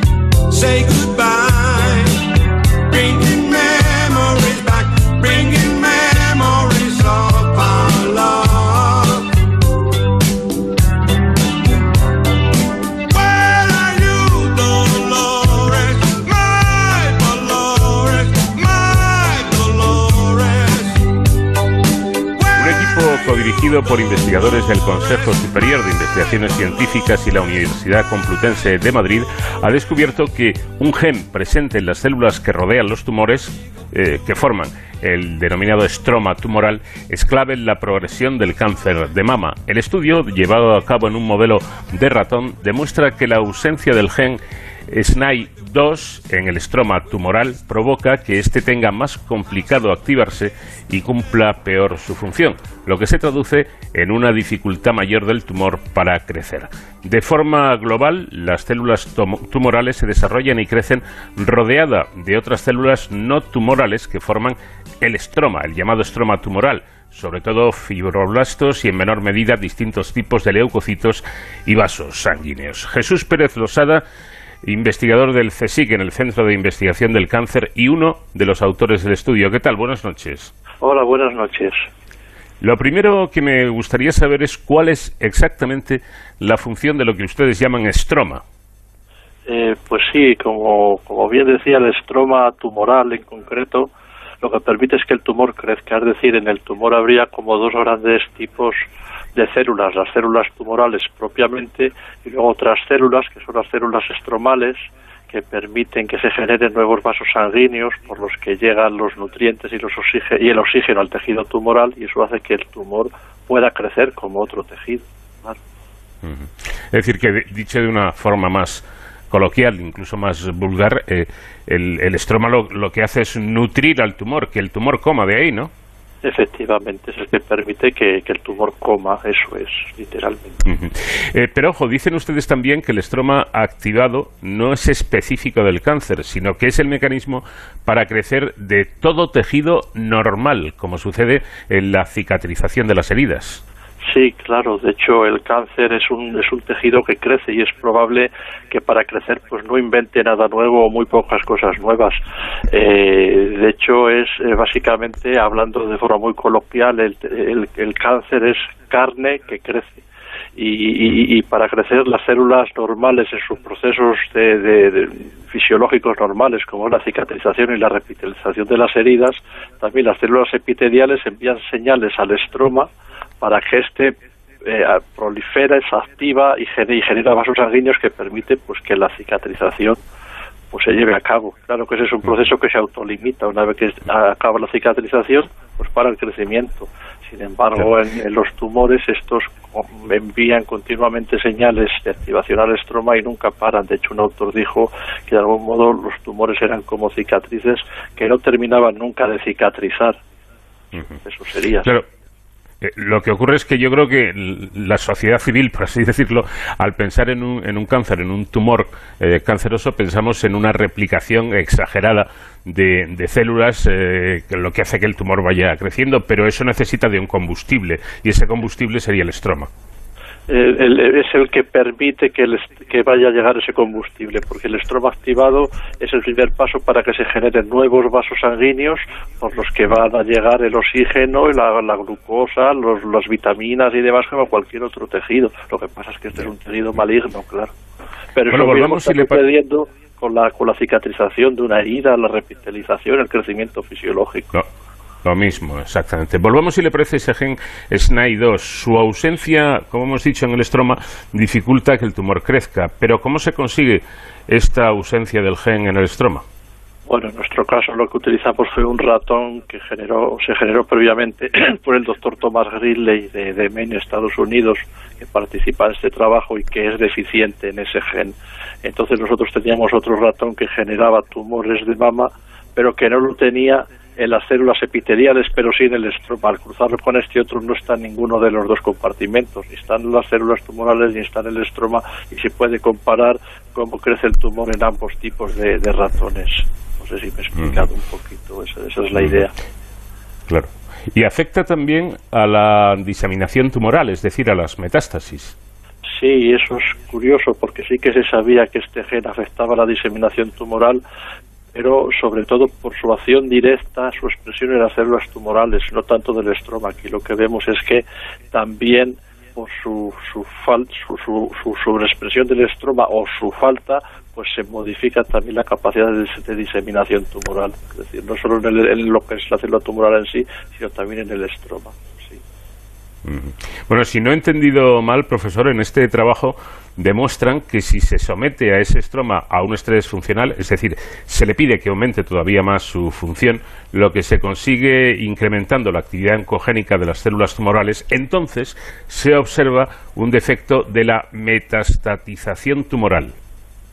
Sí, sí, lo que queremos decir con esto es que, bueno, hay que saber que las, la, las células tumorales envían señales de crecimiento por las mutaciones que ellas tienen, ¿no? Entonces, cuando se hace cura de estas mutaciones que está generando el tumor, eh, tenga más actividad, se exprese más y todas esas células tumorales van a, enviar señales de que quieren proliferar más y son más agresivas y van a diseminar más, entonces van a enviar más señales a ese estroma para activarlo más, es decir, una mayor demanda funcional. Pero como es insuficiente, no puede hacerlo. Entonces los tumores vemos que se necrosan más y además diseminan menos. Eso es. Todos estos resultados sugieren que la inhibición de SNAI2 en el estroma podría ser, ojo, una diana terapéutica de mucha utilidad para el tratamiento del cáncer de mama, ¿no es así? Sí, al menos, claro, en teoría, pues sí. Además, su inhibición vemos que tendría interés ya no solo por su acción sobre las células epiteliales, sino sobre las células estromales, que es lo que vemos aquí. Eso es, sí. ¿Y sería eh, o existiría esta posibilidad de diana terapéutica solo para el caso de cánceres de, de mama o para otro tipo de tumores también servirían? Eh, bueno, sí que se ha estudiado el papel de SNAI2 en otros tumores, en próstata, pulmón, estómago, incluso en leucemias, donde no hay estroma, pero por su acción directa más en la célula tumoral, más que en el estroma. Esto está menos estudiado en otros tumores. En próstata también hay otro trabajo que, que empieza a, most a, mostrar que también en el estroma tiene un papel. Eh, es decir, que sí que sobre el estroma es más novedoso que sobre el epitelio, pero de algún modo la inhibición actuaría sobre ambos compartimentos y eso haría que fuera más mayor el efecto, claro. Sáqueme de una duda que tengo, profesor, ¿qué son los tumores luminales? Sí, los tumores luminales de mama son los más frecuentes de todos y son los que son los que tienen receptores hormonales positivos, es decir, expresan receptor de estrógenos, si además expresan receptor de estrógenos y de progesterona es luminal A, si solo expresan el de estrógeno sería luminal B y aquí hay que añadir, es importante que hasta un tercio de los receptores ER2 positivos, ERB2 positivos, pues eh, hasta un tercio de ellos son también luminales, es decir, también van a expresar receptores hormonales. Esto tiene implicaciones en el tratamiento, porque puedes añadir también tratamiento antihormonal en esos, en esos tumores, claro. Claro, eso lo iba a decir, porque el estudio también demuestra que el aumento de expresión de SNAI2 en, en el estroma de tumores de las pacientes con cáncer de mama se asocia a un mal pronóstico en un subgrupo de ellas, en concreto en las portadoras de tumores luminales B. Sí, sobre todo me gustaría aclarar luminales B, que son a la vez R2 positivos, que también uh -huh. era el modelo, el modelo animal utilizado. Pues también cuando se, se discriminan esas, en esas pacientes por, por estudios hechos en inmunohistoquímica, cómo es la expresión en el estroma y cómo es la expresión en el epitelio, lo que se asocia a mala evolución en este caso concreto era la expresión en el estroma. Entonces, aquellos pacientes con niveles de SNEI2 más eh, expresados en el estroma tumoral, pues se han asociado a una peor evolución en este estudio retrospectivo. Interesante sin duda el estudio, como hemos comentado ya, está en fase animal, concretamente con, ratones. A partir de, este momento, ¿cuál es el camino eh, que han de seguir ustedes? Bueno, pues lo ideal sería eh, hacer un estudio también de tipo eh, en, en, biomedicina tiene los estudios muchas veces hacen estudios retrospectivos porque uno tiene capacidad de ir hacia atrás y, sobre lo ya conocido ver qué sucede, pero siempre tiene mayor validez luego los estudios prospectivos, que es lo que pasa de aquí en adelante. Y eso por un lado, es decir, validar el estudio prospectivo esa implicación pronóstica. Y luego también tendría interés pues eh, diseñar eh, inhibidores, bien anticuerpos, eh, algún tipo de inhibidor farmacológico específico para ver cuál sería el efecto de la inhibición y estudios también de toxicidad, porque claro, no olvidemos que el estroma también es necesario para la cicatrización de las heridas, el, crecimiento mm. de los tejidos normales, por ejemplo. Y si acaso añade, bueno, diga, diga, perdón. No, simplemente decirle que, como, como siempre ocurre con la investigación y con la ciencia, hay que darle tiempo al tiempo y recorrer todo ese camino al que aludíamos, pues que llevará también eh, su, su proceso. En cualquier caso, nos ha parecido un trabajo, una investigación muy interesante que hemos tenido la suerte de comentar con Jesús Pérez Losada, investigador en el Centro de Investigaciones del Cáncer y uno de los autores precisamente de, este estudio. Profesor, muchísimas gracias por su atención y enhorabuena por el trabajo. Muchas gracias, muchas gracias.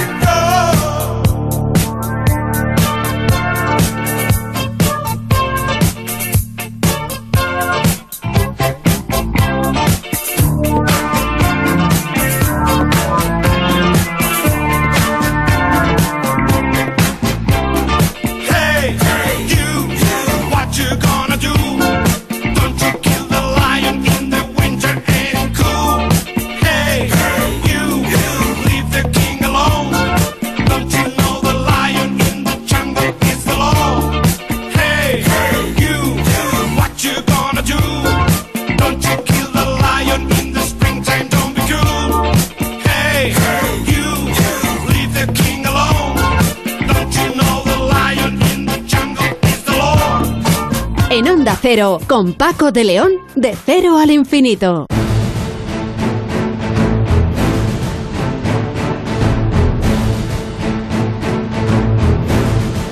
Llegamos ya al tiempo que cada semana dedicamos a la seguridad y a las emergencias eh, con nuestro experto David Ferrero, que hoy nos va a hablar de fútbol. Sí, sí, de fútbol. ¿Qué tal, David? Buenas noches. Buenas madrugadas, Paco. Pues muy bien, mira, recién vacunado, así que estupendo, no se puede estar mejor, la verdad. Eh, y como bien dices, pues efectivamente, vamos a hablar de la Eurocopa, que nos ha dejado un sabor eh, agridulce. Primero, porque tras caer contra Italia el pasado martes, esta vez España pues no aspira a conseguir el título de campeón europeo. No obstante, hemos visto un equipo joven y con gran potencial a explotar en los próximos años. Pero bueno, eh, aunque pudiera parecerlo, no es que yo me haya vuelto un experto en periodismo deportivo, precisamente, ni que hayamos transformado, Paco, esta sección. Es que la Eurocopa también nos ha permitido demostrar una vez más que España es un país referente en seguridad de eventos deportivos como este.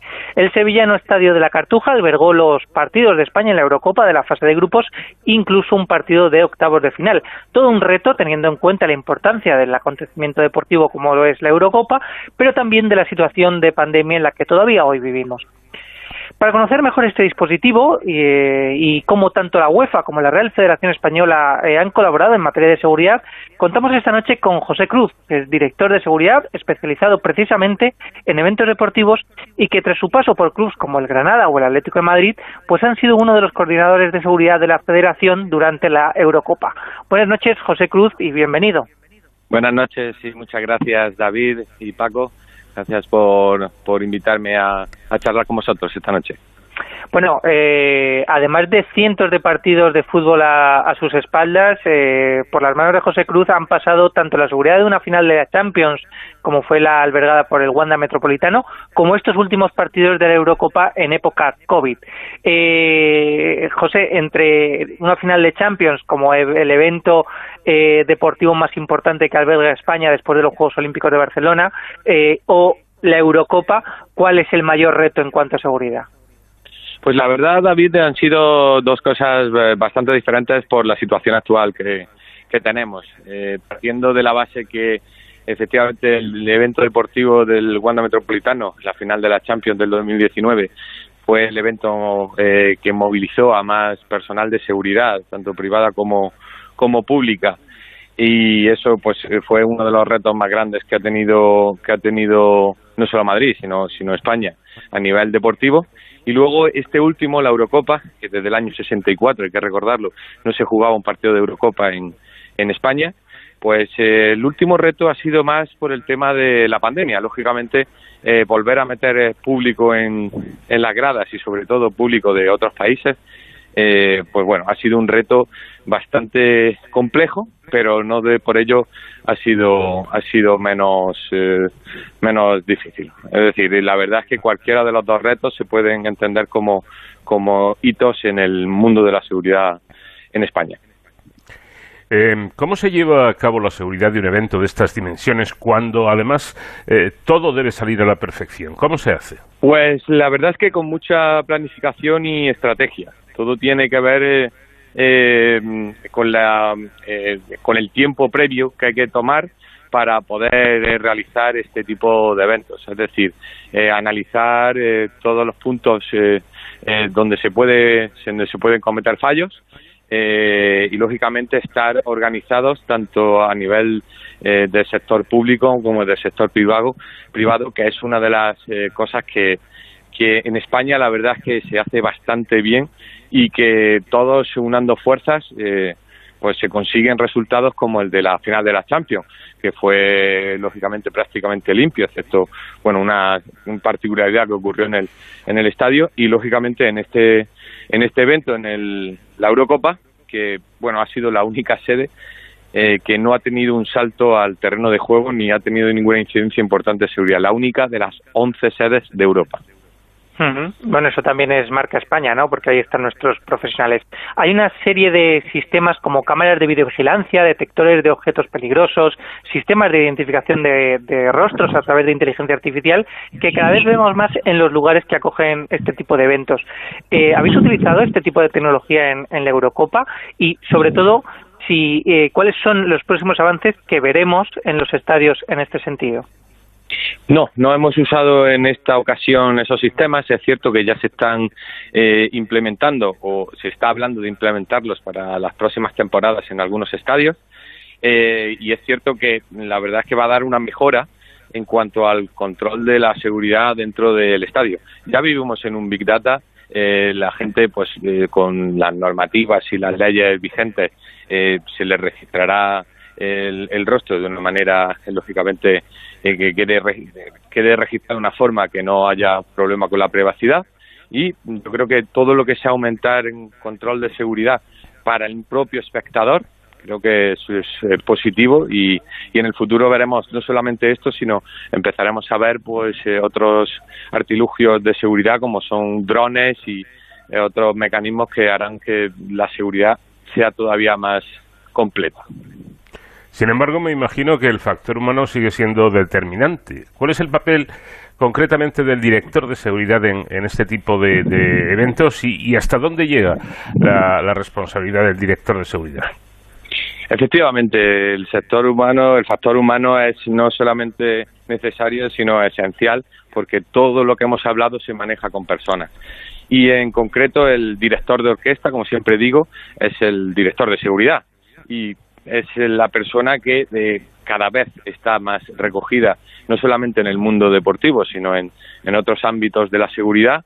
Es el enlace con la fuerza de, y cuerpos de seguridad del Estado y es el que tiene toda la responsabilidad de que se cumplan todas las normativas y se cumpla eh, específicamente, eh, estrictamente todo el tema de seguridad en cualquier en cualquier empresa. Eh, la, la, figura del director de seguridad es esencial, cada vez toma más sentido, toma más cuerpo y creo que es necesario que todas las grandes empresas tengan uno para su propio análisis de riesgos. Eh, bueno, hemos empezado hablando de la Eurocopa y me gustaría terminar eh, dando un poco la vista atrás y hablando del traslado del histórico Vicente Calderón, uno de los rojiblancos, al Wanda Metropolitano, un estadio moderno y vanguardista. Eh, José Cruz, fuiste el responsable de seguridad que tuvo que liderar esta mudanza, por decirlo de alguna manera. ¿Qué aportó, qué aporta el Wanda como novedad en la seguridad en los, estadios?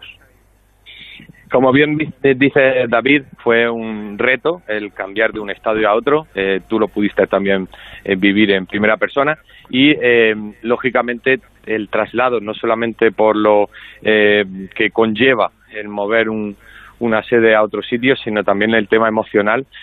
Son cosas complejas que también hay que, que llevan su riesgo, llevan su análisis de, seguridad. Lógicamente, con el traslado de un, de un estado a otro, pues se ha ganado en todo, en todo. No, no, no podríamos decir una cosa en lo que no se haya ganado, pues se gana en eh, control de seguridad, medidas de seguridad, espacios, eh, eh, las mismas propias salidas de evacuación. O sea, tenemos un amplio espectro en el que mover una sede de un sitio a otro fue una garantía de, de control y seguridad. Pues José Cruz, director de seguridad, experto en eventos deportivos, muchísimas gracias por atendernos y por abrirnos la puerta a este mundo que, es tan importante, ¿no? Porque al final un estadio alberga pues miles de almas que tienen que disfrutar y tienen que hacerlo con seguridad y para eso están los profesionales como, como José Cruz. Muchísimas gracias. Muchísimas gracias y aprovecho para dar las gracias a los clubes Granada Club de Fútbol y Atlético de Madrid eh, fueron mis casas y la última ha sido la Federación Española eh, de Fútbol, la Real Federación Española de Fútbol, que al frente del director de seguridad Alfredo Lorenzo es el que ha conllevado y el que ha llevado que la Eurocopa sea lo que ha sido, un éxito en seguridad.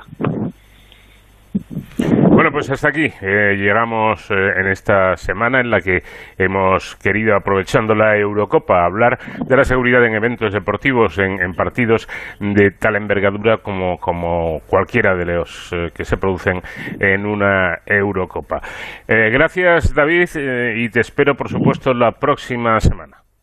Pues hasta la semana que viene, ya saben, protéjanse.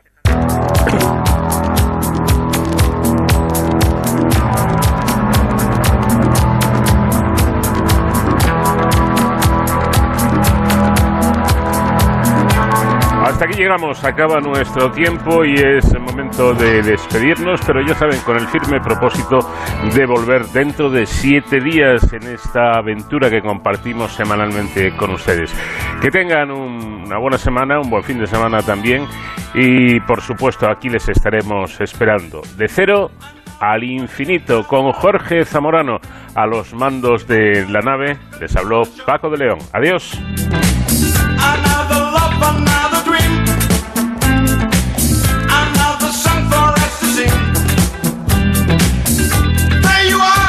Yeah.